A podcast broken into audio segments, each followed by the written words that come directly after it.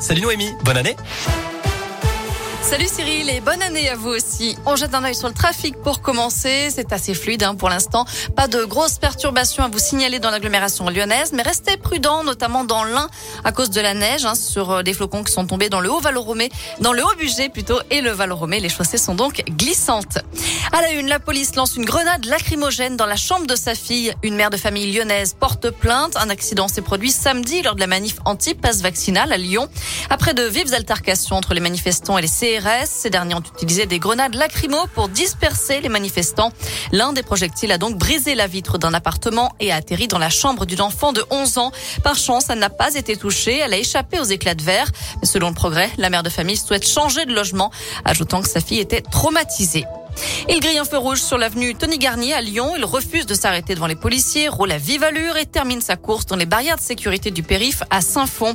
Un chauffard de 25 ans a été interpellé jeudi sans permis. Il a refusé de se soumettre au contrôle d'alcoolémie. Il a blessé deux policiers à coups de pied. Il a également mordu un troisième agent. La prise de sang a finalement montré qu'il était sous l'emprise de l'alcool et des stupéfiants. Il a été présenté à un juge et condamné à 10 mois de prison et écroué dans la foulée. Le pass vaccinal arrive au Sénat. Ce projet de loi vivement controversé doit être examiné à partir d'aujourd'hui en commission après des débats houleux à l'Assemblée nationale. De son côté, la majorité tente de rassurer ses opposants. On n'entend pas faire du pass vaccinal une mesure permanente, a déclaré Christophe Castaner, le président du groupe La République en marche à l'Assemblée nationale. Ce matin, Jean-Michel Blanquer, le ministre de l'Éducation, a annoncé 11 millions d'autotests supplémentaires et 1300 équivalents temps plein pour aider les directeurs d'école au, beurre, au bord du Une grève des enseignants est prévue jeudi à l'appel des syndicats de professeurs et des inspecteurs d'académie dans le public comme dans le privé. Trois fois plus de migrants secourus au large de Calais et pris en charge par l'État en 2021. Une année record en termes de tentatives de traversée clandestine de la Manche, d'après l'Office français de l'immigration et de l'intégration.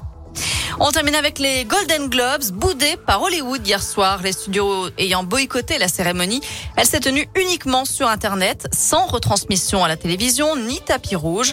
L'association de la presse étrangère de Hollywood, qui constitue le jury de ces prix, est la cible depuis plusieurs mois d'accusations de racisme et de corruption. Du côté des lauréats, les principaux prix ont été attribués à West Side Story, le remake de Steven Spielberg, et The Power of the Dog, western de Jane Campion. Voilà, vous savez tout pour l'essentiel de l'actu de ce lundi. On jette un œil à la météo pour cet après-midi. Pas de grand changement, tout va bien. Une alternance de nuages et de belles éclaircies. Les températures, par contre, ne dépassent pas les 5 degrés dans la région. Je rappelle qu'il y a toujours quatre départements en vigilance rouge pour risque de crue dans le, bah, dans le sud-ouest de la France, tout simplement.